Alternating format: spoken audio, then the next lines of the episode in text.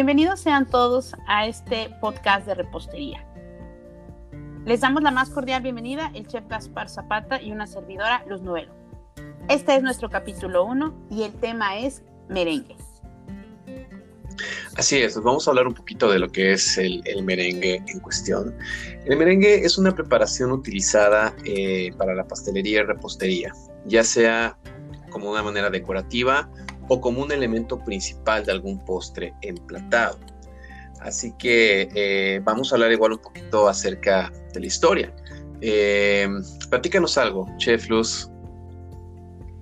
Ah, bueno, sí existe una, existen diversas, como en todos los productos de pastelería y en general de la cocina, eh, existen diversas historias y orígenes, ¿no? Um, para un solo producto. una de las más populares es justamente la que se le atribuye el invento de este producto a un pastelero italiano llamado Gasparini, que habitaba en una zona de Suiza en el siglo XVIII.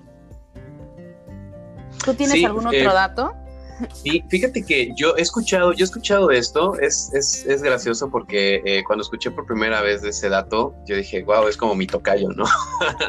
Pero este, mira, eh, yo también conozco que un poquito antes de ello, eh, había un pastelero que se llamaba, eh, bueno, eh, existía un rey que se llamaba Estanislao I, a quien se le realizó esta preparación, en teoría, para impresionar a la princesa María, que sería su futura, la futura esposa de este rey en el siglo XV. Entonces, yo creo que si nos vamos a esto, como tú dices, hay muchísimos antecedentes, no hay algo como, que tan definido. Lo que sí es correcto es que esta preparación ha sido, ha ido evolucionando, como todas las preparaciones a lo largo del tiempo. Y pues hasta el día de hoy eh, contamos con tres diferentes variedades de, este, de, esta, de esta preparación del merengue. Tenemos el merengue francés, tenemos el merengue suizo y tenemos también el merengue italiano.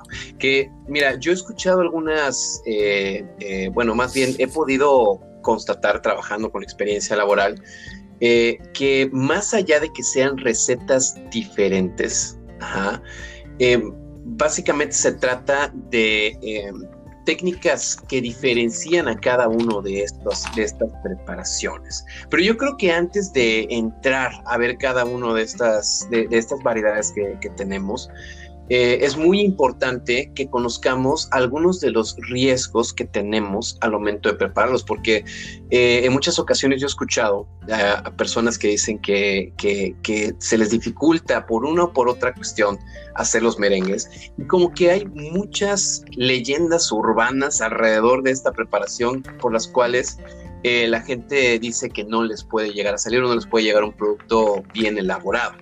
Entonces yo creo que antes de entrar a todo esto, eh, vamos a hablar un poquito de lo que son esos puntos críticos que podríamos tener en cuenta al momento de preparar este producto. ¿Te parece?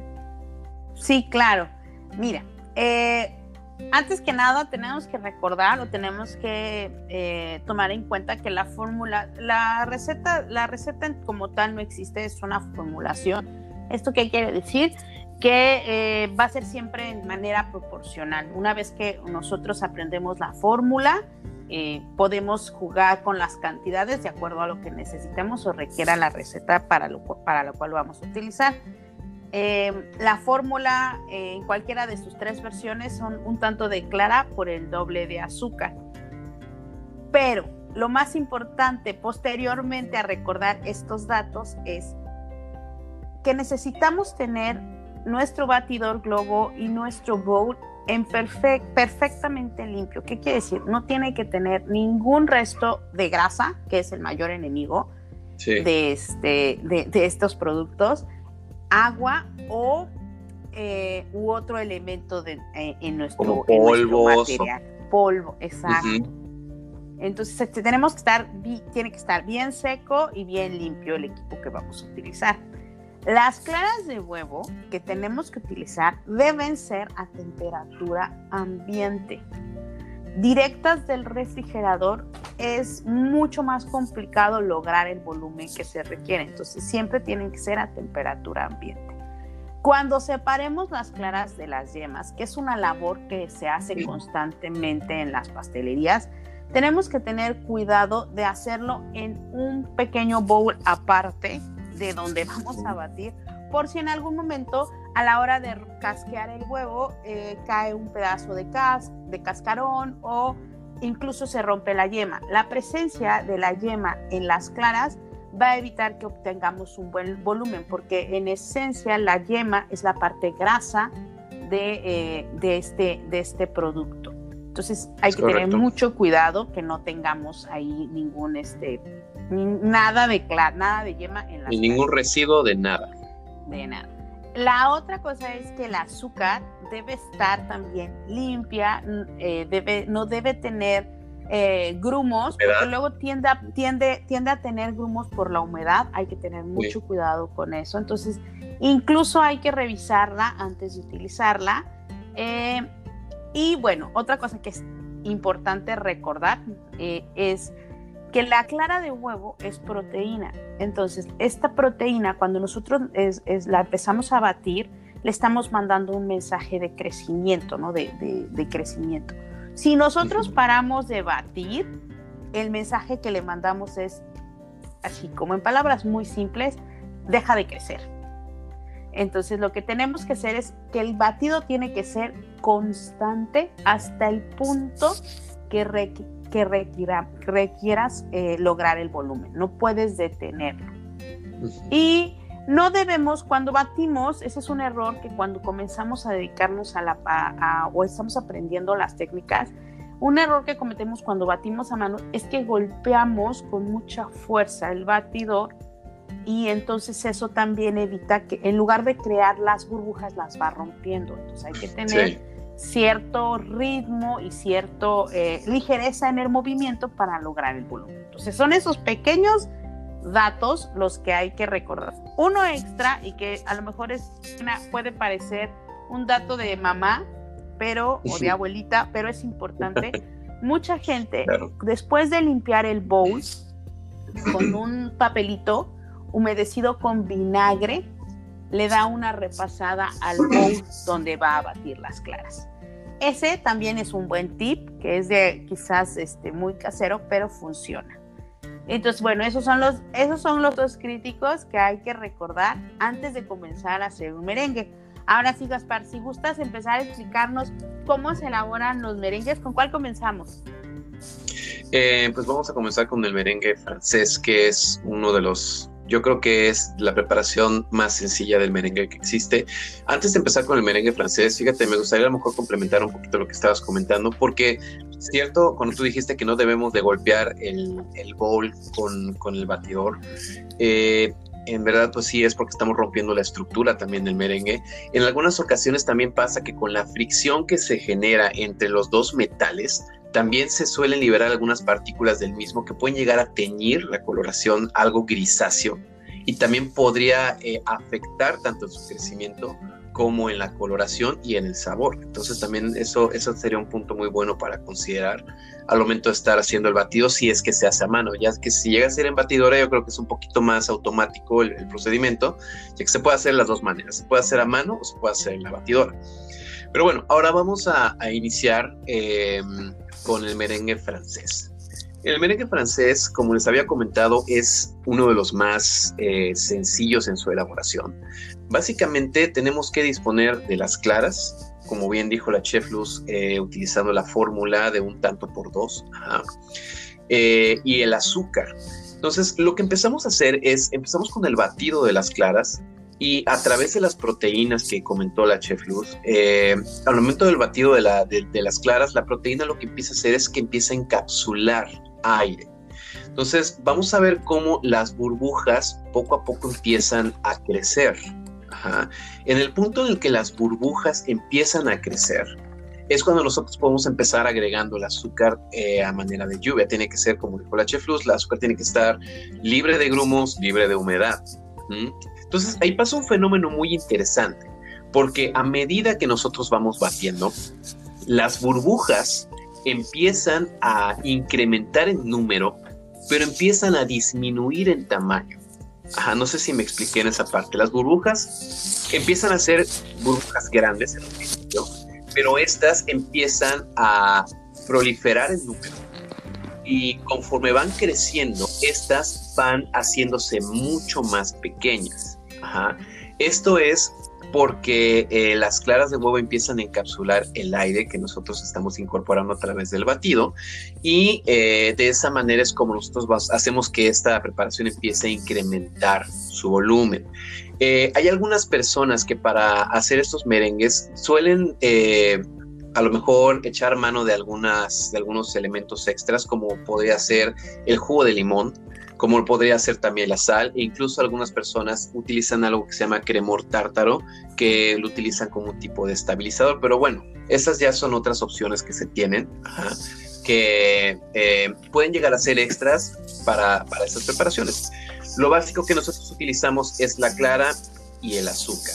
Entonces, para recapitular, el merengue francés es simple y sencillamente poner a batir las claras, ajá, y cuando empiece a generar burbujas le agregamos el azúcar y eh, lo seguimos batiendo hasta que llegue a la consistencia o la textura que nosotros estamos buscando. No requiere de ningún tipo de cocción o no requiere que lo sometamos a ningún tipo de calor.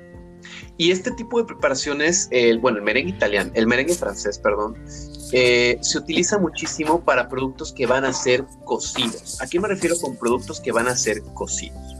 Eh, se utiliza, por ejemplo, para productos como los soufflés horneados, que el soufflé básicamente es una preparación de un merengue con, eh, con harina y algunos saborizantes para, para que al momento de que se meta al horno, este crezca, incremente su tamaño y tengamos una preparación esponjosa. También eh, podría ser utilizado como preparación, eh, como, como una base para ciertos bizcochos, como lo vimos en algunos videos que compartimos en pastelería el cuatrimestre pasado. La razón por la cual este, perdón, este merengue no lo podemos utilizar eh, para hacer alguna preparación fría es por la misma cuestión de que aquí en México la, la salmonela es una enfermedad que se, que, se da muchísimo en este tipo de productos, productos de, de, granja. Entonces, no podremos utilizar esta preparación, por ejemplo, para hacer un soufflé, para hacer una mousse, eh, ya que este, este, este merengue no lleva ningún tipo de cocción. Este merengue francés se utiliza como una base para preparaciones que van a ser sometidas a, a, a un método de cocción o al calor para que de alguna manera pueda llegar a pasteurizarse y pueda llegar a ser eh, pues comestible, sin ningún problema. Entonces, eh, Chef Luz, ¿qué te parece si nos hablas un poquito acerca del el merengue suizo, por favor? Claro. Bueno, eh, de, mi perspectiva, el merengue suizo es, de mi, es yo creo que mi favorito por la simplicidad para elaborarlo. Al igual que la anterior, eh, se utiliza una porción de clara por el doble de azúcar. La técnica de elaboración es a baño María. ¿Esto qué quiere decir? Que debemos colocar, respetando lo que ya dijimos de los puntos críticos, en un baño María que recuerden es directo, a, directo en la estufa. Es importante siempre, siempre recordar que el agua no debe tocar el bowl, que lo que, lo que, lo que va a llevar este, el calor es precisamente el vapor que se va a crear, que la, que la olla o la boca de la olla debe estar totalmente cubierta a la hora de colocar el bowl, debe, debe cubrirse por completo para, para permitir que el baño de María trabaje de la manera correcta. Eh, personalmente yo no utilizo batidor globo para mezclarlo, lo que hago es mezclar las claras con el azúcar en frío y luego colocar a baño María y con una miserable o una espátula muevo constantemente esta preparación en el baño María para no crear en ese instante burbujeo, porque en ese instante no buscas crear burbuja, lo único que estás buscando es disolver el azúcar con las claras y entonces crear una mezcla homogénea si nosotros comenzamos a batir en ese punto, la verdad es que vas a perder visión, ¿no? totalmente tu visión va a ser distinta, ¿no? Entonces la visibilidad es muy importante en este producto. la temperatura eh, que se busca es eh, eh, de 70 grados centígrados. No todos tenemos un termómetro, sin embargo, puedes con la ayuda de tus dedos tomar un poco de mezcla y frotar entre tu dedo pulgar y, tu dedo índice y sentir si todavía hay gran, granitos de azúcar. En el momento en el que se dejen de sentir, cuando tú hagas esta, esta esta prueba no sientas granos de azúcar, la mezcla está lista para batirse. Entonces la pones a batir a velocidad media alta y bueno, el, punto en el que tú requieras el merengue es al que tienes que, llegar. A veces lo requieres a puntos, a, a, picos suaves, a picos medios. Usualmente no llegamos a los picos firmes en este merengue porque este merengue realmente en el proceso de batido va enfriándose. Y si tú buscas llegar hasta los picos firmes, se va a enfriar y va a ser difícil después escudillar si es que es lo que tú buscas. Eh, este merengue suizo se seca muy rápido en el horno porque se utiliza mucho para secar en el horno. Eh, queda firme. Eh, es, es, quizás el más viscoso. No sé si, si compartas esa visión conmigo, pero creo que a la hora de manipularlo, de, del bowl a la manga y escudillarlo puede parecer el más viscoso. sí, eh, definitivamente. A la hora de secarlo en el horno queda eh, muy prolijo, pero no tiene el brillo que otros merengues a la hora del secado. Eh, se utiliza para muchas cosas. Yo lo he utilizado para hacer bacherín, pavlovas. Creo que su, mayor uso es en ese tipo de, de preparaciones. Y también se utiliza para hacer el famoso buttercream, que es, que es este, muy americano. Se utiliza este, y te crea una gran textura, una gran textura en la crema de mantequilla. Entonces tiene diversos, tiene mayores usos, puede ser utilizado como base para mousses de frutas, se utilizan en los merengues cocidos, este, se utilizan como bases para mousses de frutas, este, y la verdad es que yo creo que es el más sencillo de elaborar, desde mi perspectiva. ya me dirás tú, Gaspar, si a lo mejor estás, este, no, estás de acuerdo. No, no, no te preocupes. Mira, eh, realmente, eh, bueno, ese punto vamos a dejarlo un poquito para el final para, eh, compartir algunas opiniones que tengamos con referencia a nuestras formas de trabajar.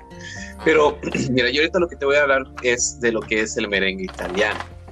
Esta, yo creo que esa es una preparación que, se queda siempre a lo último porque considero, no sé, a excepción de lo que tú digas, que es la preparación de merengue que conlleva un poquito más de trabajo.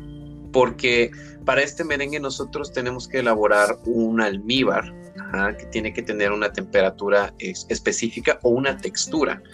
Eh, la forma de preparar el merengue italiano es que, como siempre, eh, bueno, más bien basándonos un poquito en la preparación del merengue francés, nosotros ponemos a batir las claras en, un, batidor, eh, eh, obviamente siguiendo los puntos críticos igual que mencionamos en un principio, cero polvo, cero humedad, cero grasa.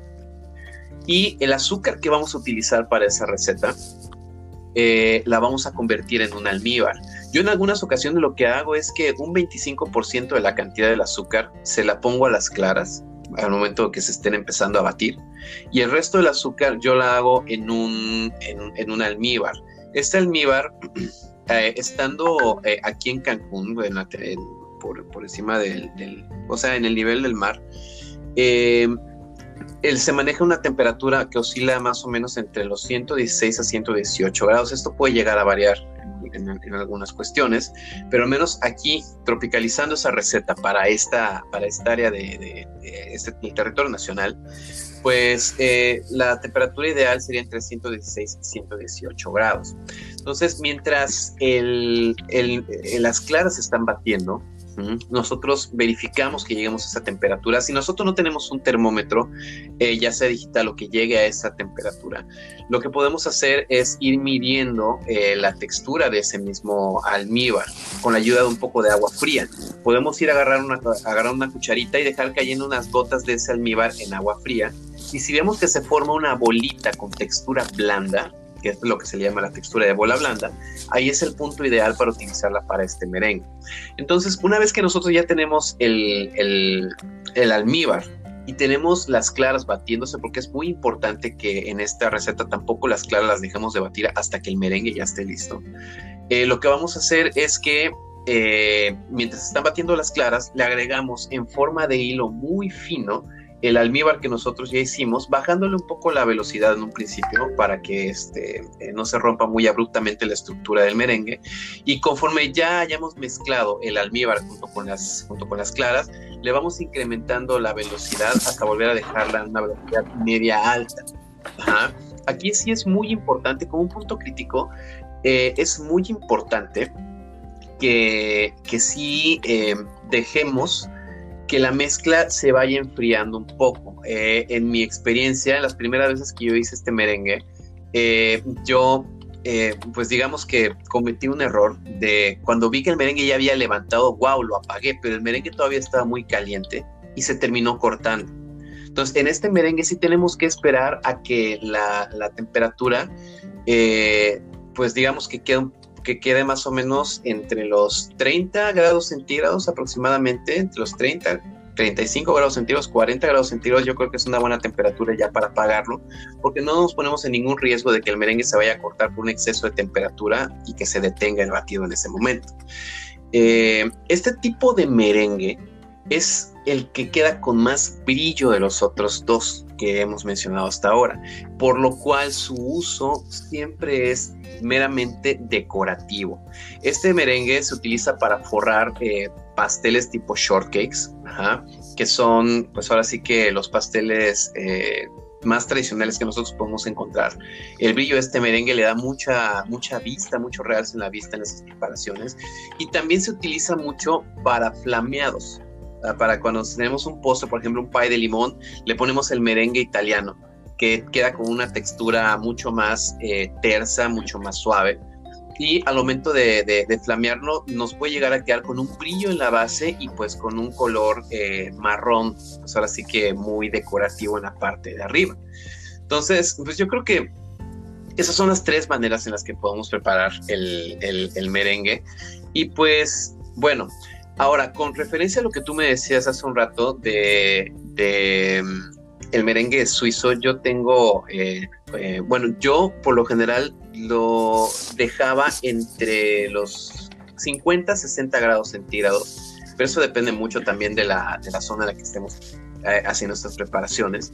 Sin embargo, no pasa nada si lo elevamos hasta los 70 grados centígrados, porque la, temperatura de cocción de la clara oscila aproximadamente entre los 84 y 85 grados centígrados. Entonces, lo que tenemos que tener en cuenta en la, preparación del, merengue suizo es que la temperatura es básicamente para ayudar a que se disuelva nada más el azúcar en la clara para que después lo podamos batir. Entonces, incluso podríamos llegar hasta los 70 grados centígrados y la clara no se va a cocer porque el punto de la cocción de la misma es hasta cerca de los 85 grados centígrados.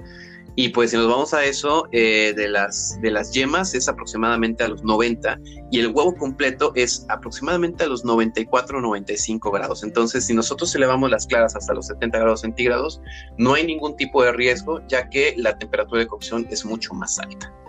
Ok. Bueno, la otra cosa que, que que quería yo comentar también es que sí, efectivamente, coincido contigo en que el merengue italiano sí requiere que, eh, no expertise, pero sí eh, mucha práctica para lograrlo de manera efectiva. Entonces es importante que, eh, que, cuando comienzas a elaborar estos productos no te frustres, sino que entiendas que es un proceso de aprendizaje y bueno, a veces a través precisamente del error es donde uno logra aprender eh, dónde, hay que poner mayor atención. El merengue italiano requiere, ser, requiere mucho que seas multitask. ¿Por qué? Porque pues sí, tienes que estar cociendo el azúcar pero batiendo las claras al mismo tiempo. Sí. Y bueno, también como mencionabas, eh, bueno, no, eh, alguna vez platicamos y, dijimos, ¿no? Que, muchas pastelerías, creo que lo comentaste, ¿no? No la utilizan. ¿Por qué consideras o qué te comenta esta gente que no utiliza eh, merengue para forrar pasteles?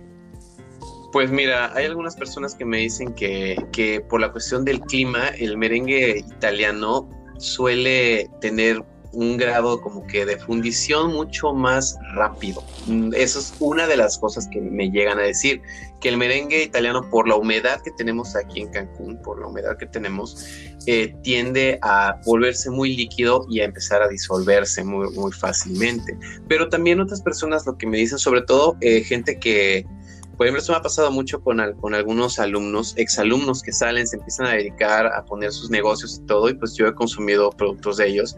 Me dicen que a veces el merengue se les dificulta, bueno, que se les dificulta un poquito más hacer la técnica del merengue que a veces levantar o montar una crema chantilly para forrar un pastel. Entonces, creo que los puntos que mencionaste en un principio son, creo que los puntos que evitarían a toda costa que un merengue no, nos quede de la manera correcta. Creo que, que, si nosotros seguimos un poquito de manera metódica en un principio, sí tenemos que tener muy en cuenta esos pasos, pero son, como tú dices, la manera de práctica es algo que conforme lo vayas haciendo, es algo que ya de manera automática ya eh, lo vas verificando y es algo que poco a poco lo vas como que dominando. Lo haces parte del proceso, ¿no? Eh, lo haces todo parte, lo haces del, parte proceso, del, proceso, No, no, no es así como, lo tengo que hacer, sino que lo haces parte de tu proceso de, ok, tengo que tener bien limpio todo, bien acomodado, las claras las tengo que ver. Sí requiere, sí requiere una planeación, ¿no? Quizás al principio una planeación que tengas que estar revisando en tus, en tus apuntes o en tus notas, pero una vez que lo practicas y lo, lo vas a lograr dominar, y bueno, hasta, hasta el mejor cazador se le va la liebre alguna vez. También estoy segura que tanto a ti como a mí, por un pequeño descuido, este, no nos ha quedado un merengue y no pasa nada, simplemente vuelves a empezar, ¿no? Es, es, eso, es, eso creo que hay que, que hay que puntualizarlo, hay que estar dispuesto a eh, o preparado para la frustración, porque no siempre nos van a salir las cosas perfectas. Sin embargo, es importante recalcar desde, eh, y creo que lo compartimos, que conocer, esta, conocer estas preparaciones, que vuelvo, yo insisto en, esto, no, no es una receta, son técnicas que tienes que conocer y tienes que dominar te dediques a lo que te dediques dentro de la gastronomía, lo tienes que conocer. Si te vas a dedicar a la pastelería, las tienes que dominar. Y como dices, muchas pastelerías hoy en día, pues es mucho más práctica batir una crema. Por lo tanto, hay un mercado allá afuera que probablemente esté interesado en un pastel forrado de merengue y que no lo obtiene porque hay pocos lugares donde lo pueden hacer. Entonces también hay que verlo como una oportunidad de negocio. Así es. Así es, viéndolo mercadológicamente, pues es un nicho de mercado que pues está ahí latente y que pues de alguna manera eh, es una necesidad que pues se tiene que suplir. y fíjate, eh, otra de las cosas que a lo mejor ya para recapitular que, que se estaba yo omitiendo, el merengue italiano también es utilizado para preparaciones como muses, como bavaresas, que son preparaciones frías que se utiliza, el merengue se utiliza para darles un poquito más de volumen y textura. Pero como lo decíamos en un principio, para esas preparaciones no podríamos utilizar un merengue francés, ya que el merengue francés lo que nos lo que, lo que, lo que tiene es que es una preparación cruda. El merengue, eh, tanto suizo, pero en este caso un poco más el merengue italiano, ya tiene una mayor cocción. También el brillo que aporta este merengue ayuda muchísimo a realzar el brillo final que tienen esas preparaciones, ya que al, momento de, bueno, al ser frías, eh, estas se pueden llegar a congelar, las muses y las bavarías se pueden llegar a, congelar y cuando se descongelan, también tanto por la acción de la grenetina como por la acción del merengue italiano, pues pueden llegar a tener un brillo con mucha presentación final. ¿no? ¿Hay algo más que te gustaría agregar, chef? Sí, nada más un, un último detalle. Eh, en la repostería o en los dulces mexicanos también es muy utilizado el merengue. Usualmente se elabora un merengue francés que se hornea. No, lo conocen como tal, pero bueno, es el merengue francés. Y aquí en México tendemos a saborizarlo con ralladura de limón. Entonces, las, el merengue es también totalmente, eh, tiene esta posibilidad de tener un sabor bastante neutro y lo puedes saborizar con vainilla, con naranja, con esencias y puedes nutrir tu, producto final o bueno, hasta pequeños este, quises o besos este, de, de merengue secados, este, puede ser buen elemento en un postre o en un pastel. Entonces, por ahí van, por ahí si, si alguien tiene, yo creo que si quedan dudas, este, en, dentro del, eh, tenemos, tenemos eh, también los videos de YouTube este, tenemos ahí la, biblioteca de, videos que también muestran ya las técnicas eh, para quien tenga todavía las dudas, este, pues este, puede revisarlos con calma. Por favor, siéntanse en total libertad de revisarlos y de replicar las, las recetas que se les muestran. Gaspar, ¿algo más que añadir? Pues no, yo creo que con esta parte ya concluimos todo este primer podcast con la temática del merengue, esperando que sea de mucha ayuda para aquellos que lo están escuchando. Eh, les recuerdo que, pues como dice la chef, nos pueden enviar sus dudas y también nos pueden enviar sus preguntas a través de la aplicación Anchor, que es la que nosotros estamos utilizando para grabar este podcast. Así que eh, si ustedes gustan a través de esta aplicación, eh, ya luego se la vamos a hacer llegar para que la conozcan un poquito mejor. pueden hacernos las preguntas que ustedes quieran, incluso hasta por audio para, para poder aclarar las dudas que, tengan o que les pudieron haber eh, quedado después de escuchar el podcast y después de haber visto los videos. Y pues creo que no queda más, Luz, que despedirnos y agradecerte por tu presencia. Eh, digo, no presencia porque no estamos, estamos en línea con todo esto de la distancia, cada uno lo está grabando en casa. Eh, pero pues agradecerte por tu tiempo, agradecerte por la disposición del conocimiento que tienes, de la experiencia que tienes en toda esta área de la pastelería y la repostería para que pues de alguna manera podamos brindarlo también a las futuras generaciones. Ah, eh, pues yo creo que este es el primer podcast de muchos más que vamos a estar haciendo alrededor de este cuatrimestre eh, y pues esperamos que sea de, mucha ayuda y de mucho beneficio para, para nuestros alumnos que más adelante van a ser quienes enseñen esto a otras personas. Entonces, ¿tienes algo más que decir, Luz? Nada más, nada, Gaspar. Muchas gracias, gracias por la colaboración y Espero que los chicos, eh, todos los que puedan escuchar este podcast, eh, salgan con un mayor conocimiento y con mayor hambre de, y mayor hambre también de conocimiento. Que tengas un excelente día. Gracias igualmente a todos los que nos están escuchando. Hasta luego.